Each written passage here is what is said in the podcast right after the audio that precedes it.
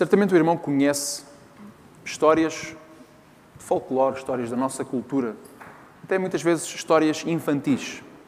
Nós muitas vezes ouvimos, contamos às nossas crianças, são histórias que muitas vezes transmitem uma certa moral, uma certa lição eh, no final da história. Muitas vezes não questionamos. Simplesmente são histórias muito conhecidas. Por exemplo, a história dos três porquinhos. Os irmãos já ouviram muitas vezes esta história, de certeza que muitos irmãos a conhecem de cor. Eu lembro-me quando era criança, o meu pai lia histórias, tínhamos lá uma coleção de livros de histórias populares para crianças. Eu lembro-me que era sempre as mesmas histórias, todas as noites. Havia um, era um conjunto de seis ou sete histórias, ele ia rodando o dia da semana e contando uma história diferente. Duas ou, três, duas ou três semanas depois, eu já sabia as histórias todas, ipsis verbis de cor e salteado. São muitas vezes histórias que nós não questionamos. Eu, pelo menos, na altura, não questionava. Mas se nós olharmos um bocadinho para elas com mais atenção, nós vamos perceber que elas são um bocadinho esquisitas. Um bocadinho esquisitas, no mínimo. Irmãos, três porquinhos, cada um a construir uma casa. E depois vem um lobo.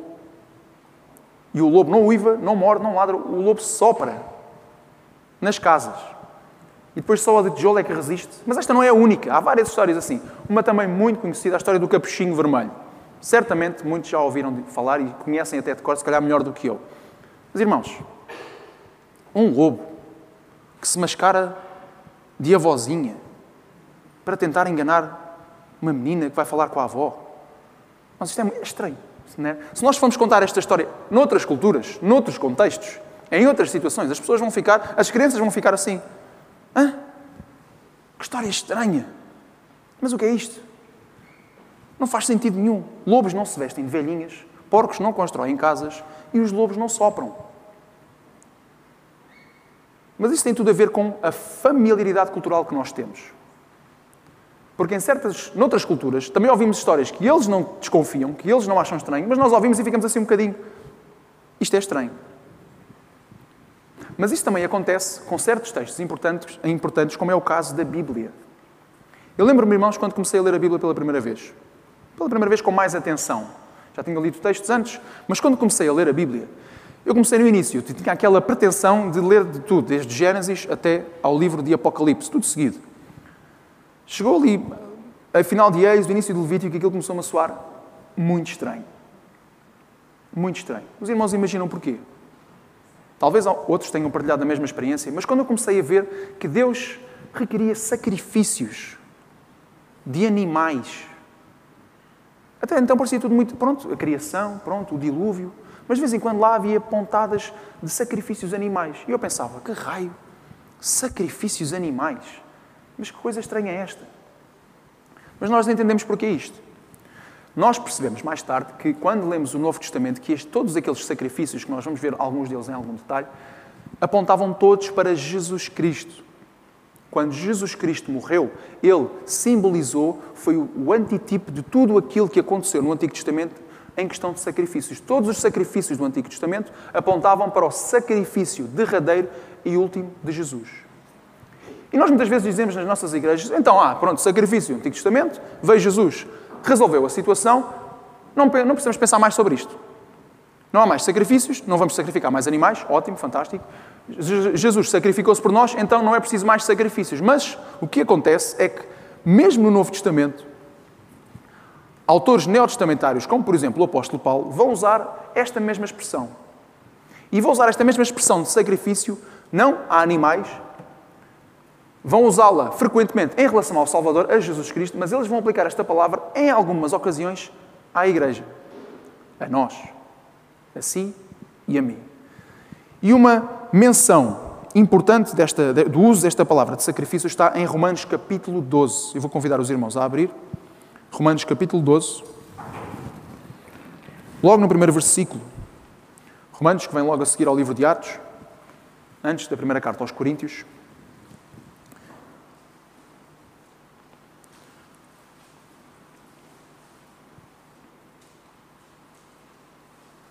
Vou convidar os irmãos para fazermos uma leitura breve, curta. Peço-vos para ficarem de pé para que possamos fazer esta leitura no primeiro versículo do capítulo 12 de Romanos. E diz assim a palavra do Senhor: Suplico-vos, pois, irmãos, pelas misericórdias de Deus, de apresentar os vossos corpos em sacrifício vivo, santo e agradável a Deus, que é o vosso culto racional. Oremos. Senhor Deus e Pai, nós te pedimos a tua misericórdia, a tua graça, Senhor, para que te possas manifestar nesta hora nas nossas mentes, nos nossos corações, no nosso meio, Senhor. Para que possamos entender um pouco mais da tua palavra. Para que possamos ser encorajados a cumpri-la, a praticá-la no nosso dia a dia e que o Espírito Santo, Senhor, nos ajude nisto mesmo, a reter aquilo que vamos ouvir e a transportar para o nosso cotidiano todo o recado que tu tenhas para nós. É o que te pedimos e agradecemos em nome de Jesus. Amém. Os irmãos podem sentar e relembrando, já foi, os irmãos já são comuns da nossa comunidade, sabem que já várias vezes se falou aqui, se pregou sobre a carta aos Romanos. Os irmãos lembram-se que Romanos, sendo eh, uma das cartas mais importantes do Novo Testamento, é conhecida por ser uma carta que é bastante sistemática, é aquilo que se aproxima mais a uma teologia sistemática, apesar de ter algumas diferenças. Porquê? Porque é precisamente nesta carta, que é conhecida pela sua profundidade teológica, que Paulo vai abordar com alguma ênfase certos temas centrais do cristianismo, temas centrais em relação ao estado do ser humano, a quem é o homem, porque é que o homem precisa de salvação, quem é Deus, o que é que Jesus fez na cruz em prol dos pecadores, o que é que isso significa para nós, como é que nós nos podemos apropriar dessa salvação e como é que nós podemos exercer fé em Deus para a salvação. O apóstolo Paulo vai falar sobre isto de forma bastante incisiva e bastante profunda. E os primeiros 11 capítulos, eles lidam essencialmente com teologia, com coisas teóricas. Algumas coisas práticas, mas é muito raro. A essência dos primeiros 11 capítulos de Romanos é teológica, teórica. Os primeiros três capítulos, o apóstolo Paulo vai falar muito sobre o pecado do homem, sobre o estado depravado do ser humano, sobre o estado pecaminoso natural que todo o ser humano tem quando nasce. Quando o ser humano nasce, ele nasce pecador e por isso ele tem toda uma série de comportamentos que o apóstolo Paulo, em algumas passagens, vai descrever com algum detalhe. Ele vai descrever o pecado do homem e o seu comportamento contra Deus. Nos capítulos de 3 a 4, o apóstolo Paulo vai falar mais sobre a justiça pela fé. Como é que o homem pode alcançar justificação? Como é que o homem pode ser declarado justo? E o apóstolo Paulo vai declarar que é simplesmente pela fé. Crer em Jesus, crer naquilo que Jesus fez na cruz. A partir do capítulo 5, o apóstolo Paulo vai entrar mais na questão do triunfo do amor e da graça. Tudo o que era da lei veio para trás, a morte de Jesus e a sua ressurreição vai abolir a lei e vai abolir o pecado do ser humano, vai cravar o nosso pecado na cruz e vai nos resgatar para Deus. A partir do capítulo 9, nós temos o apóstolo Paulo a descrever um problema que surgia muito naquele tempo, que era, então, se Deus, que era o Deus de Israel, enviou Jesus, Jesus morreu ressuscitou para a salvação dos gentios. Então, mas o que é que vai acontecer agora a Israel? Deus simplesmente vai abandonar Israel? Todas as alianças que Deus fez com Abraão, com Noé, com todas aquelas personagens do passado que os judeus tinham como muito, muito importantes, essas, essas promessas vão ser todas abandonadas, o que é que vai acontecer à nação de Israel? Então, o apóstolo Paulo vai gastar esses dois versículos, três, versículos, três capítulos, para descrever o que é que Deus vai fazer com Israel. E é a partir aqui do capítulo 12 que a coisa começa a ficar mais prática. Que a coisa começa a ficar com mais contingente, mais dedicada ao nosso dia a dia. Como é que nós podemos aplicar todos os outros capítulos, os primeiros 11 capítulos, no nosso cotidiano? E é muito interessante porque, sendo Paulo um autor do Novo Testamento, tendo ele descrito tudo aquilo que aconteceu para trás, tudo aquilo que aconteceu com Jesus, tendo ele gastado os últimos capítulos, antes do capítulo 12, a descrever aquilo que iria acontecer com Israel, é interessante que o apóstolo Paulo, aplicando à igreja todas estas verdades, ele vai usar um conceito que era muito conhecido muito normal de ser usado num contexto judaico. Ele vai usar o conceito de sacrifício. Suplico-vos, pois, pelas misericórdias de Deus, de apresentar-vos os vossos corpos em sacrifício vivo. Primeira nota. O apóstolo Paulo fala aqui de corpos. Corpos, os nossos corpos. O meu corpo, o seu corpo. A manifestação, a manifestação física de você, de, de, da sua pessoa, o nosso corpo. O apóstolo Paulo não fala em sacrifícios de algo exterior, ele não fala em obras, ele não diz os, os sacrifícios das vossas obras, ele fala dos vossos corpos, daquilo que vocês são. O irmão já alguma vez tentou sair do seu corpo? Alguma vez conseguiu? Uma coisa ridícula, certo? Nós somos sujeitos ao nosso corpo. E é isto que nós temos, aquilo que Deus nos dá, que o apóstolo Paulo diz: entreguem os vossos corpos em sacrifício vivo. Irmãos, quem leia isto assim de forma um pouco superficial, pode estar certo, muitas vezes a pensar em sacrifícios humanos. Nós sabemos do Antigo Testamento que Deus abomina este tipo de práticas e abominou várias vezes ao longo da história de Israel, quando o seu próprio povo fazia estas coisas. O próprio Manassés, um dos reis de Israel, sacrificou os seus próprios filhos a deuses pagãos. Portanto, certamente não é isto que o apóstolo Paulo está a falar. Então, o que é este sacrifício? Por que é que o apóstolo Paulo usou esta palavra sacrifício para se descrever a atitude prática que a igreja deve ter em relação àquilo que Jesus fez na cruz? É importante nós voltarmos um bocadinho atrás e passarmos um bocadinho pelos sacrifícios que foram acontecendo ao longo da história da redenção, ao longo da narrativa bíblica. O primeiro, aquilo que se diz, o primeiro sacrifício da Bíblia, o próprio pastor Joel já pregou aqui quando pregou em Gênesis, no capítulo 3, no versículo 21, quando diz, depois de Adão e sua esposa, Eva, sua mulher, terem sido expulsos do jardim, que Deus os cobriu túnicas de peles. Óbvio que Deus poderia ter criado estas peles do nada, mas o mais provável é que um animal tenha sido sacrificado para cobrir Adão e Eva. A primeira manifestação da graça de Deus para com o homem, mas também o primeiro indício do primeiro sacrifício feito na história bíblica. Mais para a frente, no capítulo 4, nós temos os filhos de Adão e Eva, Caim e Abel, em que sacrifícios também são mencionados. No versículo 2 a 5 do capítulo 4 de Gênesis, nós temos a história, e deu à luz mais a seu irmão Abel, e Abel foi pastor de ovelhas, e Caim foi lavrador da terra. E aconteceu, ao cabo de dias, que Caim trouxe fruto da terra a uma oferta, a um sacrifício ao Senhor.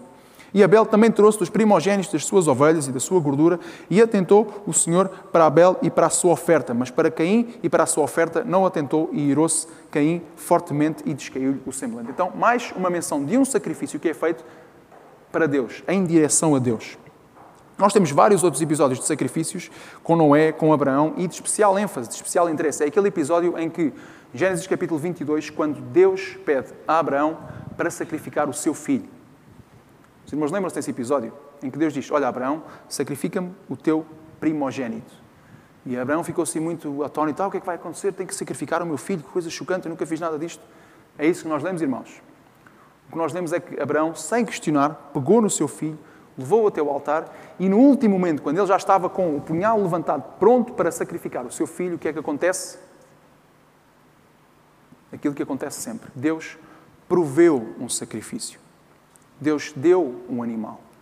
Ele testou, Deus testou Abraão para ver se o seu coração tinha fé genuína ao ponto de sacrificar o filho, mas a intenção de Deus era sempre prover um sacrifício, prover um mediador. Mas o tema de sacrifício, o tema de morte dos animais, explode no final de Êxodo e no livro de Levítico, em que nós realmente começamos a perceber porque é que o sacrifício existe, porque é que Deus requer sacrifícios. E nós temos logo em Êxodo capítulo 12, quando os judeus vão fugir do Egito, nós temos o sacrifício dos cordeiros, cujo sangue era para ser colocado nas ombreiras das portas, para sinalizar aqueles que não iriam ser castigados pela ira de Deus por causa do seu pecado, como vai acontecer com o faraó e os egípcios. Diz assim Êxodo capítulo 12, versículo 5 ao 7. O cordeiro ou cabrito será sem mácula, um macho de um ano, o qual tomareis das ovelhas ou das cabras, e o guardareis até ao décimo quarto dia deste mês.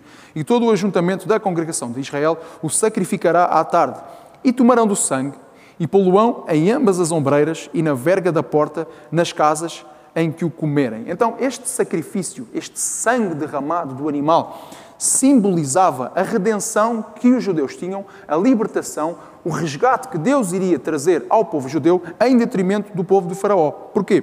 Porque Deus tinha dito ao Faraó: Olha, se não libertares o meu povo, eu vou descarregar a minha ira sobre ti, sobre toda a tua nação, e agora chegando à parte dos primogênitos e de toda a nação do Faraó e dos egípcios. E o que acontece é que quando os judeus sacrificam o animal, passam o sangue na ombreira, todos os primogênitos morrem ali na terra do Egito, mas os judeus sobrevivem.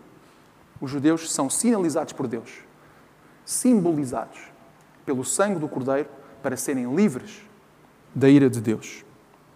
Mas não para aqui a questão dos sacrifícios. Como eu já disse, no livro do Levítico, nós temos a instituição de essencialmente quatro tipos de ofertas, quatro tipos de sacrifícios: as ofertas queimadas, as ofertas pacíficas, as ofertas de pecado e as ofertas de culpa. Mas a questão ainda se coloca: para que todos estes sacrifícios? Porquê? Qual é a razão para isto acontecer? Deus não poderia perfeitamente passar sem. Era preciso matar animais, era preciso queimar vegetais, era preciso queimar colheitas. Porquê é que é, porquê é, que, porquê é, que é preciso isto? Qual é a necessidade disto? E esta necessidade surge como resposta a esta pergunta simples: Como é que um Deus Santo vai habitar no meio de um povo pecador? Esta é a questão à qual os sacrifícios respondem. Porque, vejam, irmãos, Deus escolheu Israel. Não foi Israel que diz, ah, qual dos deuses existe? Olha, este Deus já vê, este parece muito bom, é todo poderoso, vamos escolher este e vamos seguir este e ele vai nos livrar do Egito. Não foi assim, irmãos. Deus escolheu um povo, Deus escolheu um homem, escolheu uma família, dessa família surgiu um povo e desse povo Deus voltou a tirá-los da terra do Egito. Deus escolheu voluntariamente, Deus exerceu a sua escolha ao escolher este povo. Mas ainda assim, Deus não pode abdicar daquilo que Ele é. E uma das coisas que Ele é, que é das mais importantes, se não a mais importante, é que Deus é santo. E como é que Deus, sendo santo, sendo perfeito, sendo moralmente irrepreensível em todos os pontos, como é que Ele vai habitar no meio de um povo pecador?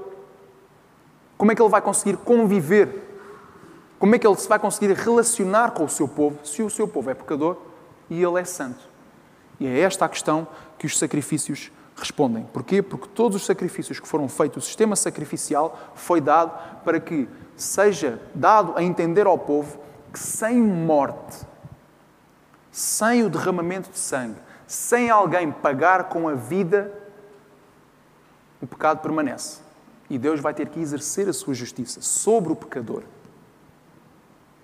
Por isso, todo aquele simbolismo do sacrifício dos animais, todo aquele simbolismo do sacrifício do dia da expiação, do Yom Kippur, em que o animal é colocado por cima do altar, a mão é colocada por cima dos olhos dos animais, e o animal é degolado, é esfaqueado e o sangue é derramado por cima do altar, tudo isso é para causar na mente do pecador a noção de que sem sangue, sem morte, sem pagamento, não há remissão de pecado.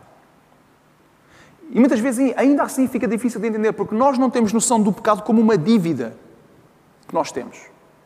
O irmão já teve uma dívida, uma dívida avultada, uma dívida grande, uma dívida financeira que o irmão sabe que eventualmente vai ter que pagar. Tira noites de sono, não tira? Ficamos assim, bolas, como é que eu vou pagar isto? Eu tenho que pagar isto. É preciso. Irmãos, nós não perdemos noites de sono por causa do nosso pecado. Se perdemos, será muito, muito raro. Mas o irmão já conheceu alguém, é pá, hoje, hoje não consegui dormir porque, pá, pequei ontem e agora não consegui dormir. Como é, que eu vou, como é que eu vou pagar este pecado que eu fiz? Como é que eu vou redimir-me, pagar a Deus por causa desta transgressão que eu fiz contra Ele? Mas é isso, irmãos, que o sacrifício significa. Significa morte como pagamento por uma transgressão a Deus. Porque, segundo aquilo que nós lemos da natureza de Deus na Bíblia, nós pecando, o que seria justo, perfeitamente aceitável de Deus fazer, era que nós morrêssemos instantaneamente. Mas Deus, na sua graça, Deus, no seu amor, não faz isso. Ele prolonga a sua graça e instituiu este sistema sacrificial no Antigo Testamento em que a morte de um animal, a entrega, a oferta deste animal a Deus ia em substituição do pecador. E portanto isto foi feito durante centenas de anos, até que as pessoas começaram a perceber, muitos judeus, algumas pessoas também ali no seio judaico, começaram a perceber e até explicaram, os profetas começaram a explicar que holocaustos e sacrifícios não chegavam, não era suficiente. Holocausto e sacrifício não quer, antes misericórdia.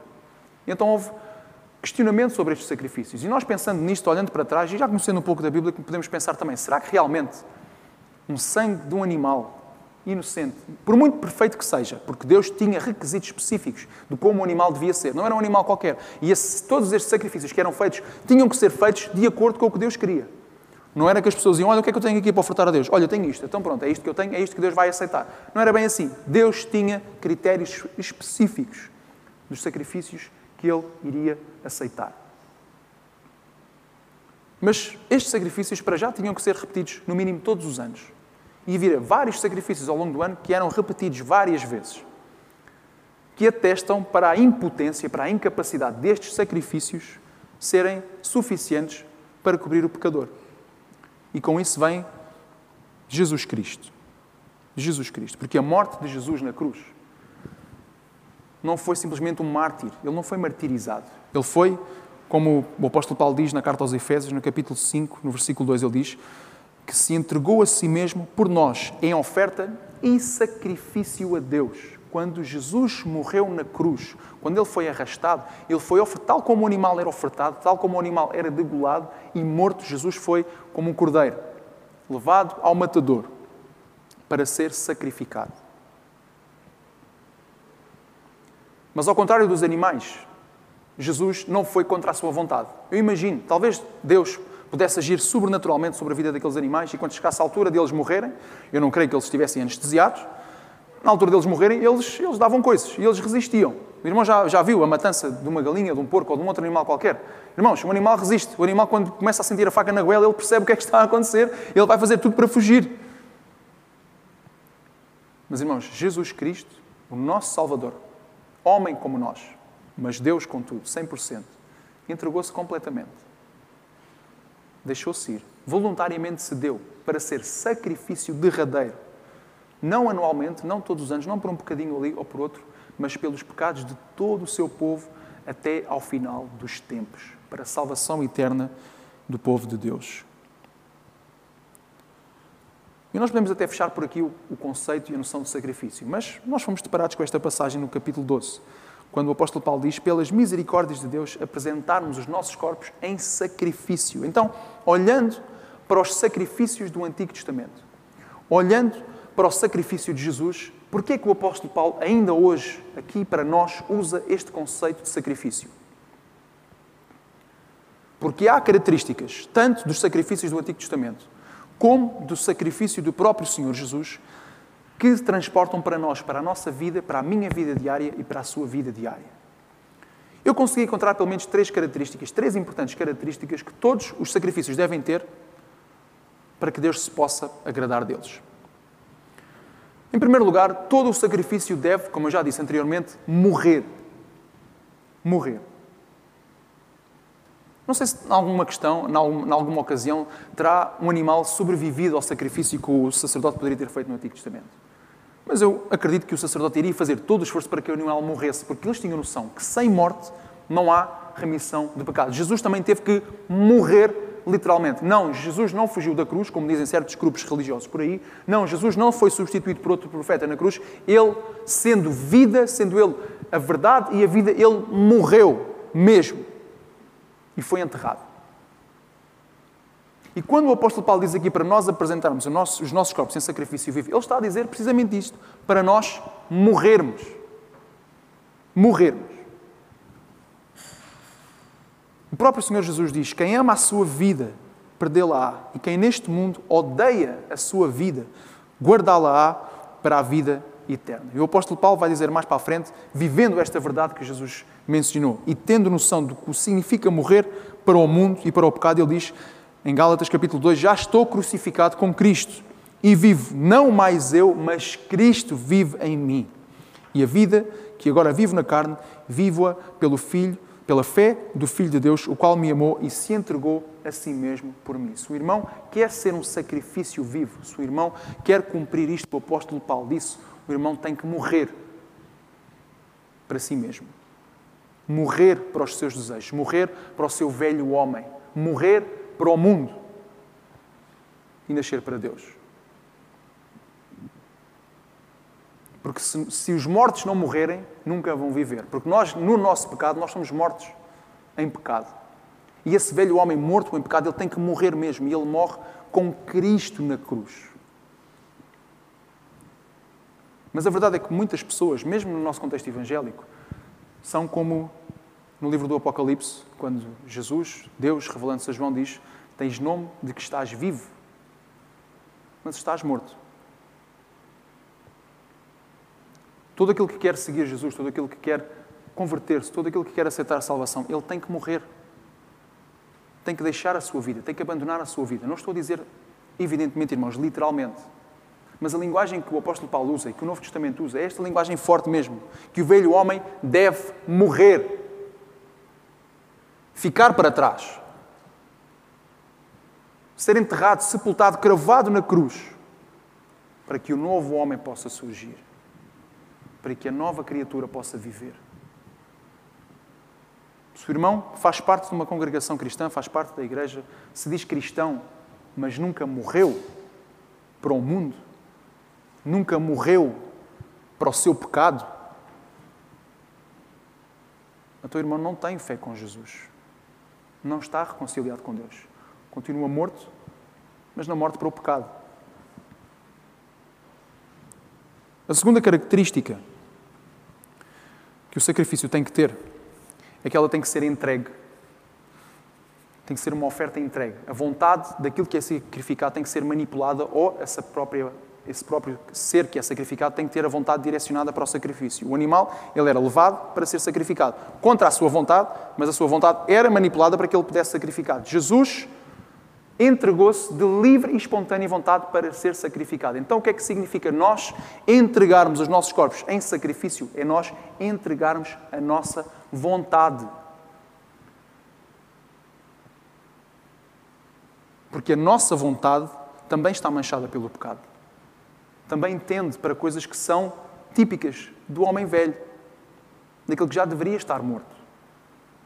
E, portanto, quando nós queremos entregar os nossos corpos em sacrifício, nós temos que sacrificar a nossa vontade e fazer, dizer, como Jesus disse lá no jardim do Getsemane, quando ele estava prestes a morrer, quando ele sangrava gotas de sangue, suava gotas de sangue, ele disse: Senhor, se for possível, livra-me. E aqui está o sacrifício, mas seja feita a tua vontade e não a minha. Irmãos, nós somos muito casmurros, nós somos muito teimosos. Nós dizemos e cantamos e declaramos que queremos estar mais perto da cruz, queremos viver uma vida para Deus, mas quando toca a mexer da nossa vontade, nós batemos o pé e batemos assim o punho, não, eu quero isto e é isto que eu quero. E muitas vezes lá no coração, lá no íntimo. E muitas vezes não é pecado, não é decidir entre o pecado e viver uma vida santa, é mesmo direção de vida. Nós sabemos que o Senhor tem uma direção, mas nós batemos o punho, batemos o calcanhar no chão, não, mas eu quero para ali, eu acho que é melhor para ali, e racionalizamos aquilo que nós sabemos que não é a vontade de Deus. Mas aquilo que quer ser um sacrifício vivo diante de Deus tem que ser alguém que se submete, que entrega a sua vontade. Senhor, os meus desejos já não são meus, agora são teus. A minha direção, as decisões que eu vou tomar já não são minhas, são tuas.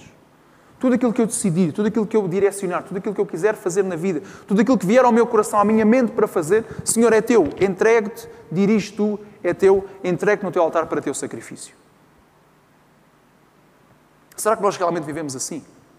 Será que nós diariamente colocamos a nossa vontade, a nossa vontade, o íntimo do nosso ser, o centro das nossas decisões, no altar de Deus? Ou nós somos como os animais vivos, que damos coisas e babanamos a cabeça quando a faca chega à goela? Irmãos, a nossa vida só vale a pena ser vivida se ela for vivida completamente diante de Deus e no altar de Deus e com a nossa vontade dirigida por Deus. Senão nós andamos sem rumo. Andamos sem direção, sem propósito, dia após dia. Andamos, vivemos sem qualquer sentido na vida. E é triste porque a maioria dos seres humanos neste mundo anda simplesmente assim. E muitas vezes as pessoas não vão dizer isto, elas não vão dizer que não têm propósito. Elas arranjam simplesmente um propósito novo cada vez que se fartam do antigo. Antes vivia para isto, agora vive para aquilo, agora vive para aquilo. E arranjam sempre formas de substituir aquilo que deve ser a submissão à perfeita e agradável vontade de Deus. Muitos vêm à igreja e vêm ao salão e vêm cultuar, mas deixaram o animal para sacrificar a nossa vontade em casa. Não, eu venho à igreja, eu venho cultuar, venho adorar, venho louvar, venho ouvir, venho participar, venho ensinar na EBD, venho pregar, venho fazer todo um monte de coisas, venho participar nos audiovisuais, mas a minha vida decido eu. Eu é que sei o que é que eu quero. Deus não tem nada. Isto é, fé é uma coisa, vida privada é outra. Venho aqui exercer a minha fé, eu acredito tal, mas a minha vida lá fora, a minha vida privada, eu é que sei, eu é que decido. Não, irmãos. O nosso corpo entregue em sacrifício significa a nossa vontade entregue em sacrifício. A terceira característica é que todo o sacrifício deve ser uma oferta. Uma oferta a Deus.